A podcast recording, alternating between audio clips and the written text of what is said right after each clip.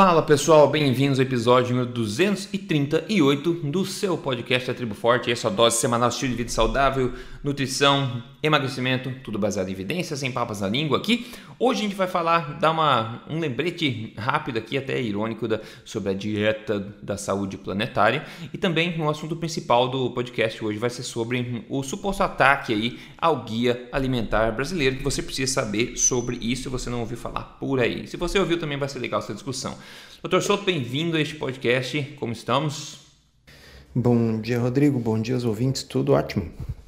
Que bom. Vamos lá então, vamos aquecer com esse assunto aí no podcast número 151, lá na Idade da Pedra ainda. Nós falamos da dieta da saúde planetária, tá? Que foi publicada em um artigo no jornal The Lancet. Isso aí foi um movimento, na verdade, liderado pela bilionária norueguesa Gunhild Stordalen, que é uma médica e também ambientalista, que promovia coisas como, por exemplo, o consumo de um ovo por semana, né, de 14 gramas de carne vermelha por dia, que daria mais ou menos um bife grande por mês de carne vermelha, com a suposta ideia de ser uma, uma dieta sustentável para todos nós abraçarmos o planeta, sermos saudáveis e felizes para sempre, né? Então essa basicamente era a proposta deles, né? Eu acho que eles ficaram com vergonha de dizer não consuma ovo, não consuma frango, não consuma carne, de falaram 14 gramas de carne, que é basicamente a mesma coisa. Mas enfim, Agora, fast forward, né? passa para frente, chega agora, é, dia 20 de setembro agora. É, a Gun Hill também postou no, no Twitter dela. Ela postou o seguinte, ó: gado não é o problema, mas o consumo excessivo de carne nos países de alta renda é. O gado de pasto criado solto é parte de um ecossistema saudável. Fábricas de gado são tão ruins quanto usinas de carvão para o planeta e um problema à saúde. Olha só, tem várias coisas erradas claro, no que ela falou aqui, mas o principal é que ela veio meio que defender. Então, ah, então gado de pasto, gado que vive solto, como, como sempre foi, em fazendas, etc., criado de forma idônea, é ótima, é parte de um ecossistema saudável. E ela vem crucificar aqui essa um processo industrial de criação de gado, né, em que tem coisa boa, tem coisa ruim a respeito disso, como a gente sabe. Ela compara isso às usinas de carvão, porque ela ainda acredita que as vaquinhas ficam emitindo é, gás carbônico, etc. Já viu que isso não tem nada a ver com a história e fala que é uma ameaça ao planeta e também à saúde, uma ameaça positiva à saúde, eu diria, ao consumo de gado. Mas enfim, olha só como ela saiu da dieta planetária lá, basicamente sendo vegana, e agora ela veio colocando publicamente essa ideia de que o consumo, né, de carne de gado criado no pasto é tudo bem, faz parte do planeta. Isso sim é uma dieta de um planeta, não é verdade? Doutor Souto, o que será que levou essa mudança? Será que o veganismo perdeu um pouco de força ali? Será que ela quer agradar mais gente? O que, que você acha que, que aconteceu aí? Pois é, Rodrigo, eu acho que tem determinadas coisas que, que, que começa a pegar mal né? A pessoa tentar sustentar o insustentável.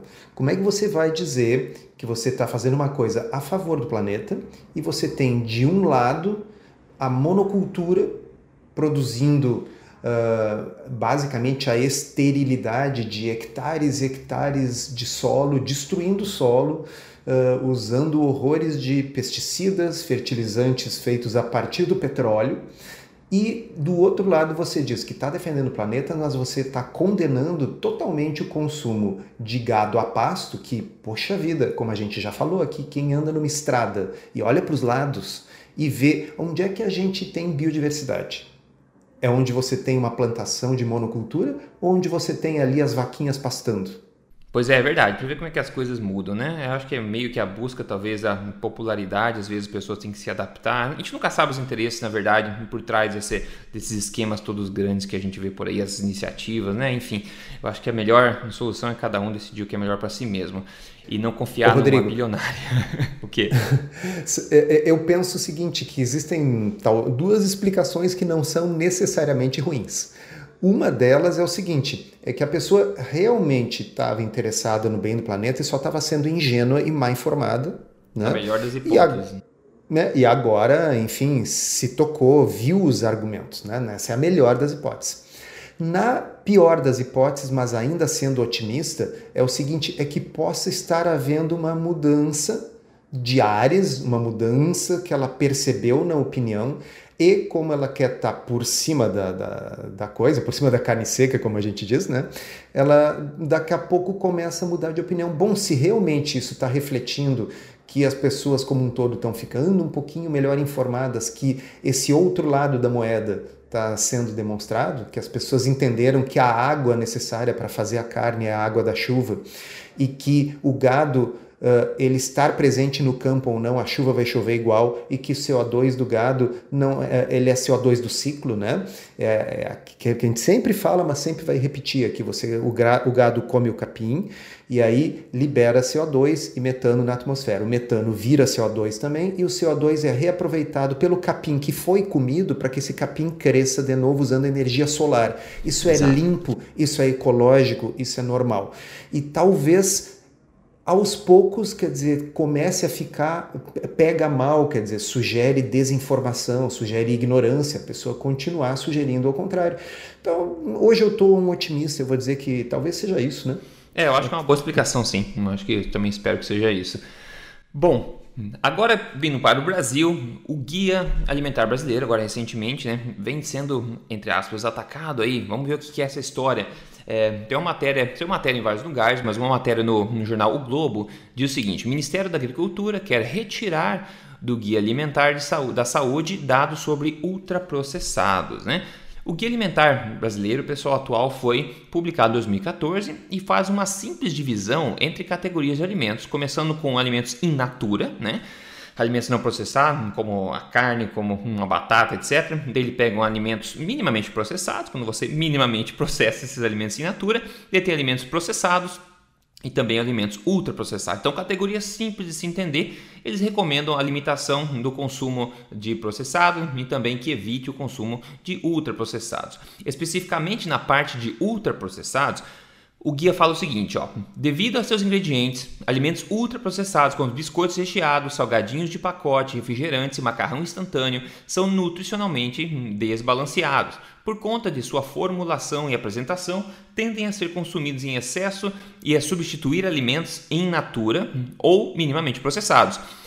As formas de produção, distribuição, comercialização e consumo afetam de modo desfavorável a cultura, a vida social e meio ambiente, tá? Então, basicamente esse é o sumário como é que eles classificam alimentos ultraprocessados. Agora, o bafafá todo é que o Ministério da Agricultura supostamente quer mudar isso. Então, nesse artigo do Globo eles falam o seguinte, ó: em documento, pasta afirma que classificação de alimentos pelo nível de processamento é confusa e representa aquela ataque à industrialização.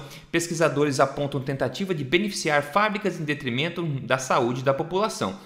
Em nota técnica a ser encaminhada a Eduardo Pazuello, a qual a Globo teve acesso, é, o Globo teve acesso, a pasta da agricultura afirma que a classificação de alimentos do nível do guia pelo nível de processamento é confusa e incoerente e caracteriza evidente ataque sem justificativa à industrialização. Eles continuam em relação à diferenciação de alimentos ultraprocessados por meio da contagem do número de ingredientes, frequentemente 5 ou mais, parece algo cômico.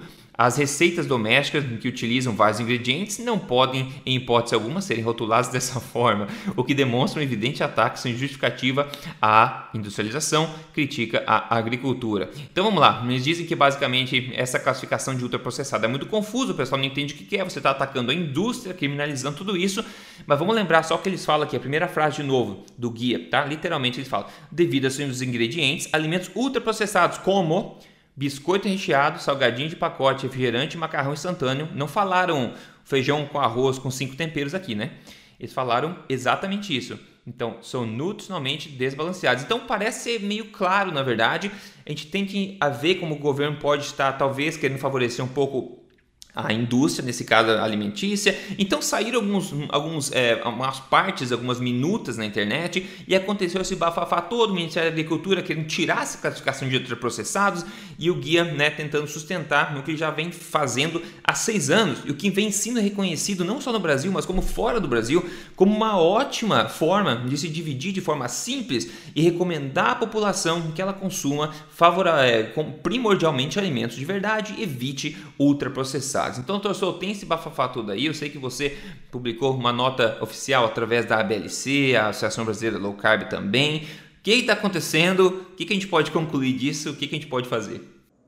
Bom, primeiro, raras vezes a interferência direta e explícita dos interesses da indústria foi tão cruamente demonstrada. Né? Ninguém tentou nem esconder. A nota técnica do Ministério da Agricultura menciona que é injusto para a indústria alimentícia. Uhum. Dizer, a, a, o motivo de querer mudar o guia não é. Ninguém está dizendo ali que ele não é bom para a saúde, que graças às pessoas seguirem o guia do jeito que ele está, elas estão ficando menos saudáveis. A saúde simplesmente não está sendo considerada. A queixa é: é injusto com a indústria alimentícia. Né? Então, assim, a gente sempre soube que eh, no guia norte-americano, nos guias de todos os países, existe sempre o lobby da indústria, é óbvio, mas é que dessa vez foi muito cru, foi muito, sabe, foi, foi bizarro. Meio né? óbvio. Uh, Outra coisa importante é que esse guia ele foi e permanece sendo um guia revolucionário. Vamos entender, pessoal. Qual é uma coisa que a gente critica há anos aqui nesse podcast, eu lá no meu blog, o Polesso nas, nos cursos, uh, a pirâmide alimentar. Né? De onde é que surgiu aquilo ali? Surgiu da cabeça de, de, de, de pessoas, não foi baseada em evidência e com alta influência, casualmente, do Departamento de Agricultura americano. Né? Então, se vocês olharem a pirâmide alimentar, a base da pirâmide é, é grãos. É pão, massa, biscoito, farináceos. Comida né? de cavalo. Tem ali macarrão, é. arroz. Né? Uhum. E aí, comida de verdade, uh, carne, peixe, frango, salada, ovos. Especialmente as carnes e os ovos estão lá em cima para você comer com muita moderação, mas você deve comer 6 a 11 servidas diárias de grãos e é um guia que foi criado não pelo Departamento de Saúde, mas pelo Departamento de Agricultura dos Estados Unidos. Além do que, ele é um guia que prescreve proporções de macronutrientes. Então, esse guia da pirâmide alimentar é 60% de carboidratos, né? pouca gordura, pouca proteína, e isso foi copiado no mundo todo. Hoje em dia eles não usam mais a pirâmide, mas simplesmente mudaram a forma geométrica. Deixou de ser um triângulo e agora virou um círculo, é o My Plate que é isso aí, um tiquinho de proteína, bem pouquinha gordura e um monte de carboidratos. O Guia Alimentar Brasileiro surgiu em 2014 com uma ideia revolucionária. Nós não vamos orientar a quantidade de macronutrientes, nós vamos, não vamos dizer quanto carboidrato, quanta gordura e quanta proteína você tem que comer. A distinção não é essa, a distinção é comer comida de verdade. É qualitativa, tá? né? É qualitativa. Então, você deve evitar alimentos ultraprocessados, você deve tentar comer alimentos minimamente processados ou in natura, que são produzidos localmente, e você vai então na feira, no açougue. O guia, é, é, se, se, vocês olharem o resumo das, dos 10 postulados, é uhum. muito bom, sabe? Tente ter algum, uh, uh, uh, algum conhecimento de culinária, eles recomendam ali, porque você mesmo preparar as refeições sempre vai ser melhor. Então, ele realmente em 2014 eu escrevi lá no blog que era o melhor guia alimentar do mundo e eu continuo achando isso. Embora ah, perfeito não seja. Tá? Mas é que uh, vamos ver assim qual é, qual, qual é o erro dele e qual é a virtude. Então, a virtude, ao contrário do que diz essa nota técnica do Ministério da Agricultura, a virtude é justamente a simplicidade. Uhum. Ele não é confuso. Os critérios são tais que você pode ensinar para uma pessoa de baixa escolarização, baixa escolaridade, né? Você diz, olha só, aquilo que você pode pegar no pé ou é um bicho, né? Tá bem, você pode comer. Tá? Aquilo que vem num pacotinho, que tem lá vários ingredientes. Esse negócio do vários ingredientes é uma forma, é uma heurística, é uma forma simples de você explicar para a população que não tem assim formação universitária em nutrição ou medicina, como identificar o que é um ultraprocessado, o que não é. Obviamente, esse não é o critério principal, o número de ingredientes. Tá? É, agora, é, isso é muito mais fácil do que você falar para a pessoa, você tem que comer entre 55% e 65% de carboidratos. A pessoa nem sabe o que é um carboidrato, Exato. confunde peso da comida com... Então, assim, ah, tantos gramas de carboidrato, sim, mas 100 gramas de batata é 20 gramas de carboidrato. A pessoa tem que saber fazer uma regra de três, a pessoa tem que ter um certo entendimento. Agora, para entender que é para comer peixe, mas não é para comer batata frita de saquinho, é fácil de passar para as pessoas essa noção. Que é para beber limonada, mas não é para beber, beber refrigerante, é fácil. E por isso que esse guia é desesperador para a indústria alimentícia e por isso que esse guia é tão bom para a saúde do brasileiro. Sim, né? sim. Bom, Aí, Rodrigo, qual é o problema? O problema é o seguinte: se a gente vê esse resumo dos 10 itens, né, das 10 orientações do guia, ele é muito bom. Se você lê o documento total do guia, que tem mais ou menos 140 páginas, e na época eu li, e ali você encontra incoerências. E essas incoerências, uh, elas claramente traduzem o que? Os vieses do pessoal de nutrição que escreveu o guia. Né? Então, o guia lá pelas tantas recomenda evitar carne vermelha. Uhum. Cuidar para não comer carne vermelha muitas vezes por semana. E aí eu pergunto, Rodrigo Polesso, carne vermelha é um alimento processado ou ultraprocessado? É um alimento de um ingrediente, né? Ele é um alimento Natural. que pode ser consumido in natura, inclusive. Né? Exatamente. Né? Você pode fazer com, comer um, um filé tartar, um carpaccio, carne crua, pura, em natura, se você quiser. Tá? Então, uh, uh, o, o problema do guia é só quando o guia foi incoerente consigo mesmo. Né? Vocês querem ver um, um, um, outro exemplo? Eles também recomendam que uh, se evite gorduras saturadas né? e que se use mais os óleos insaturados. Uh, aí eu pergunto: uh, óleo de coco ou banha de porco são alimentos ultraprocessados? pois é, não. Não são. Eles são minimamente processados. Tá?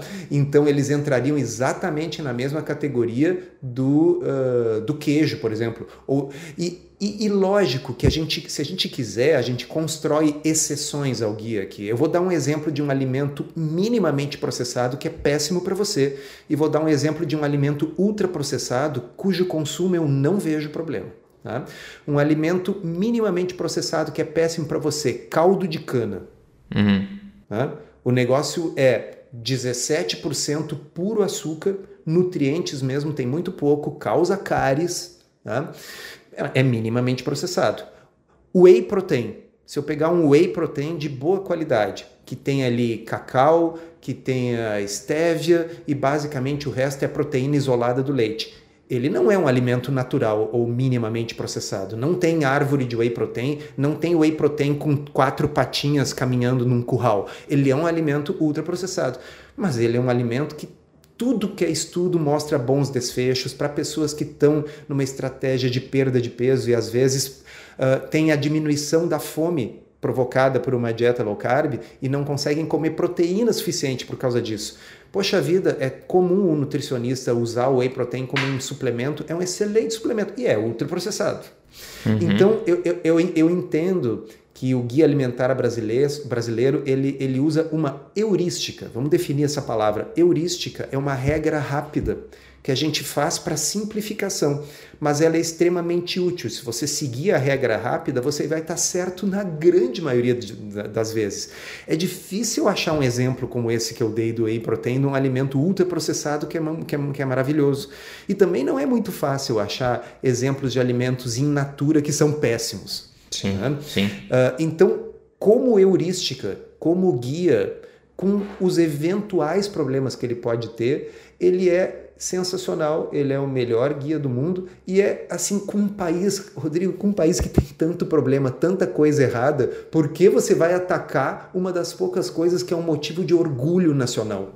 É verdade, muito verdade. Eu, eu, por isso que eu estou angustiado, eu estou né, tô aqui, desculpa, levantando a voz, mas uh, é muito indignante. Sinceramente. Sim, muito indignante. E, na verdade, o, o grande benefício do guia alimentar brasileiro é o mesmo que a gente vem tentando trazer desde o começo aqui, que é basicamente a distinção básica entre alimento de verdade e substância comestível que a gente fala, né? o processado, ultraprocessado, o in natura. Então essa essa é, saber essa diferença qualitativa, né, e parar de focar somente na, na, quantitativa, que é quanto disso, quanto daquilo, você ganha, você já está muito além, é muito na frente na corrida. E é justamente isso que o guia brasileiro faz de forma simples, como você falou, de forma poderosa e agora, claro, sofrendo um pouco de ataque aí do Ministério por os interesses dele. Bom, a solução, como a gente sempre fala, né?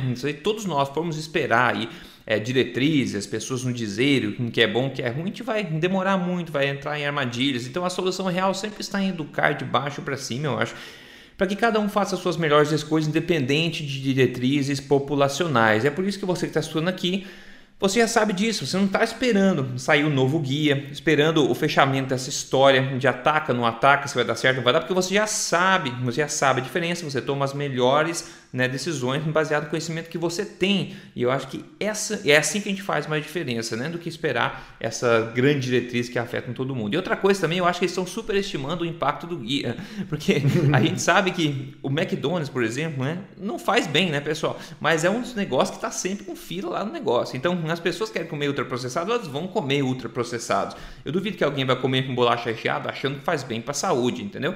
Então tem isso também, só que tem aquele outro problema, doutor Souto, né, que a gente já falou, é que o guia de alimentação é, do governo, ele impacta, influencia muito, né, como a alimentação é oferecida em vários lugares, como hospitais, como presídios, como escolas. Né? Então, nesse sentido, pode abrir brecha para colocar um ultraprocessadinho ali na, na merenda escolar, né? porque não está mais proibido, digamos assim, no guia alimentar. Então, tem sua significância ainda. Né? É, tem. E, e, e, agora também é interessante chamar a atenção que, embora o guia seja de 2014, tem livro didático hoje, 2020, que mostra ainda a pirâmide alimentar. Ah, nossa. Eu estou falando de uma coisa que nem nos Estados Unidos é mais usado, mas está a pirâmide alimentar traduzida para o português, sendo usado depois que essa pirâmide brasileira, que eles chamam, que é exatamente a americana, só que traduzida, o desenho é igual, os alimentos que constam ali são iguais, isso ainda está nos livros didáticos de hoje, ou seja, o guia bom brasileiro nem mal foi implementado e já está sendo atacado. Uma coisa legal também sobre o guia brasileiro de 2014 é que ele permite você adaptar às necessidades clínicas de cada pessoa. Deixa eu explicar. Qual é a grande crítica ao guia alimentar americano? Que esse guia alimentar ele recomenda a mesma proporção de macronutrientes para toda a população, não importa se você é um diabético ou não. Né? Então, se você e isso provocou um desastre naquele país. Oh, tá? Porque o, o, o, diabético, todo mundo sabe, se beneficia de uma dieta pobre em carboidratos, mas como o guia diz que o saudável é comer daquela forma para todas as pessoas, então você está dando 50%, 60% de carboidratos para um diabético. Já o guia alimentar brasileiro, como eu disse antes, não entra nisso. Então ele simplesmente imagina o seguinte: eu tenho, sou, tenho uma nutricionista e um diabético. Essa nutricionista sabe que uma dieta de baixo carboidrato é melhor para aquele diabético e ela está querendo seguir o guia alimentar brasileiro vigente de 2014. Ela vai dizer para ele: olha, você vai comer peixe, frango, carne, frutos do mar, saladas, legumes, ovos, laticínios e frios. Tá? Dentro deste universo você vai procurar aquilo que for mais in natura, aquilo que você puder encontrar na feira, no açougue e evite alimentos processados e ultraprocessados. O nosso guia permite essa customização uhum. para a necessidade do paciente. Digamos que essa mesma nutricionista tenha na sua frente um uh, rapaz de 20 anos, magro, atleta Tá? Ela vai dizer o quê? Você procure alimentos process... não processados ou minimamente processados, mas você pode comer carboidratos à vontade. Se ele for então seguir o guia alimentar brasileiro, que carboidratos ele vai comer? Ele vai comer tubérculos, batata, batata doce, aipim, ele vai comer frutas, incluindo as frutas que têm mais carboidrato, como manga e banana, e vai comer arroz com feijão, tá uhum. certo? Porque ele não tem nenhuma restrição nisso, mas se ele seguir o guia alimentar brasileiro, igual ele vai evitar a batata frita, ele vai evitar o refrigerante, ele vai evitar os pães, os doces, os confeitos. Então ele é um guia que, como heurística, ele é muito bom. Então é, é, eu quero transmitir para vocês que estão nos ouvindo a indignação de ver assim que nós temos muito problema, muita coisa ruim a ser consertada nesse país e parece que se escolheu para estragar aquilo que universalmente o mundo achou bom quando foi lançado. E se não me engano, inclusive o Canadá usou o Guia Alimentar Brasileiro como base, né, para sua mais recente atualização. Não, é verdade. E esse que vocês estão escutando agora é um Dr. Souto extremamente revoltado, ok? Ele é uma pessoa muito calma e você vê quando ele fica extremamente revoltado, ele ainda parece educado, é incrível, Dr. Souto, apesar de você estar exaltado. Isso sou eu sendo puto. É, esse é o Dr. Souto sendo puto, que é uma pessoa normal acordando de manhã cedo, né? O Dr. Souto é uma pessoa muito, muito serena e muito calma. Então, legal, mas ficou bem clara a mensagem, ficou bem, bem claro. Quando você segue esses princípios básicos, né? Quando você toma as rédeas da sua saúde, você vê coisas estranhas acontecendo no espelho, que por exemplo o Fábio Oliveira aqui mandou aqui um antes e depois de coisas muito estranhas.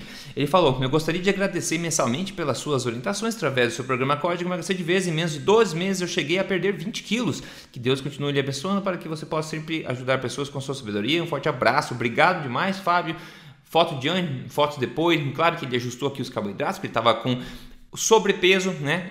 qualificando a alimentação também, priorizando alimentos de verdade, de forma estratégica, de fácil digestão, ele conseguiu perder 20 quilos em menos de dois meses, segundo ele. Então, parabéns, Fábio, para quem tem interesse em seguir esse processo baseado em evidência, é muito fácil, eu sempre falo, entra em código emagrecerdevez.com, você pode ver a apresentação, se conectar com você, você pode entrar lá dentro. Maravilha.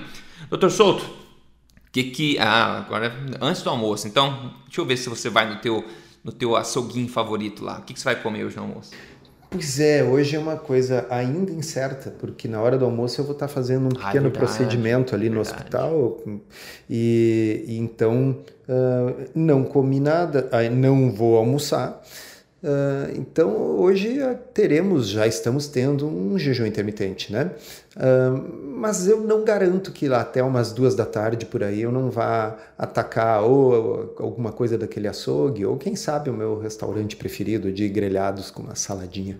Ah, com certeza. Fácil, muito nutritivo. Ontem fiz também na panela de pressão que carneiro que eu gosto demais, com um pouco de batata dentro, com alecrim excepcional, dá para guardar o brodo, né, o caldo para comer depois, a gordura fica por cima, você pode cozinhar quando quer fazer um bife, alguma coisa, em vez de usar alta gordura, aquela gordura que sobrou em cima também dá para usar. E uma coisa, uma forma muito prática de você comer cortes até mais baratos e reaproveitar tudo aquilo. Fica muito, muito gostoso. Então, coisas simples. Ah, eu postei a semana a receita do pão forte que é um pão sem farinha, um pão proteico, baseado basicamente é, é ovo e, e, e, frango também, tem um pouco de queijo dentro e outras coisas, mas a, a consistência fica excepcional. Você pode substituir tranquilamente com um pão como pão de forma e, e bombou, tá quase 100 mil acessos em pouco mais de 24 horas. Então, se você não conhece ainda, não tentou fazer o pão forte, coloca no YouTube pão forte receita Rodrigo, lá você vai ver essa receita muito simples para você curtir uma coisa nutritiva e ter aquela basinha equivalente a um pão que você pode colocar uma manteiga por cima, ou fazer um sanduíche, fazer um hambúrguer,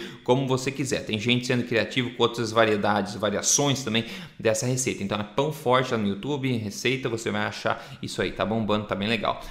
Pessoal, siga Rodrigo, a gente. Diga. Muito importante, tem mais de cinco ingredientes o seu pão forte? E pior que eu não sei se tem cinco. a gente está brincando, porque é mesmo se tivesse. não é esse critério, cara. Não é, o critério é o seguinte: é comida de verdade entrando numa receita que é feita em casa. Então, se você está misturando ovo, frango, fermento, sal, etc., você está fazendo uma coisa que é um alimento minimamente processado. O, o que, que o Monteiro que é o autor do guia, queria dizer quando ele falava do, do, do, do, do ultraprocessado. É você pega os ingredientes ultra refinados, pulverizados, transformados em algo que, por, por exemplo, você é capaz de comprar uma maltodextrina que você não sabe nem de que planta que veio. Ela é um amido tão processado que não, se você fizer um teste de DNA ali, periga você não conseguir saber se veio do milho, se veio da mandioca, se veio do quê. Porque é o, é, é, é o ultraprocessamento. Então se perderam ali as outras moléculas orgânicas, a complexidade, os nutrientes, os fitonutrientes, tá certo? Tudo aquilo se perdeu e a coisa já está pré-digerida do ponto de vista industrial. E portanto vai ter um pico de glicose gigantesco, sabe? É, é, é, é essa noção. Quando o guia usa a história do número de ingredientes, ele está só usando o que? Uma heurística para a pessoa uh, mais simples poder entender, tá, é aquele pacote que tem um monte de ingredientes que eu não sei pronunciar. Mas, obviamente, o grande critério é saber se é comida de verdade ou não. Só porque eu ainda tô puto e tô, assim, querendo Sim. massacrar essa história. Exatamente. Mas vamos lá. Inclusive, eles falam isso. Eles falam o número de ingredientes é um aspecto, mas também eles mencionam que muitos deles são ingredientes utilizados somente pela indústria, ingredientes que você não consegue ler ou entender o nome. Então, eles são bem até explicativos nisso aí. Então, tem que defender eles isso nesse aspecto. Maravilha. Siga a gente, pessoal, nas mídias sociais aí. Rodrigo Polesso no Instagram, o Dr. Souza no Telegram, DR Souto, tem a blc.org.br. Você pode ler a nota que eles escreveram oficial em resposta a esse bafafá todo aí também. triboforte.com.br para um acervo gigantesco de mais de 600 receitas, triboforte.com.br. É muito recurso, pessoal, para você curtir. Passe o podcast para frente, passe a palavra para frente, indique o podcast Tribo Forte para o pessoal. É gratuito e quem quiser gastar uma vida se enaltecendo em, em, a, acerca da nutrição, pode começar no episódio 1 e daqui sete décadas você acaba e chega aqui no episódio 238 que a gente está agora. Maravilha? Pessoal, é isso então. Um abração para todo mundo. Obrigado pela atenção, doutor Souto. Obrigado e a gente se fala na próxima. Obrigado, abraço, até a próxima.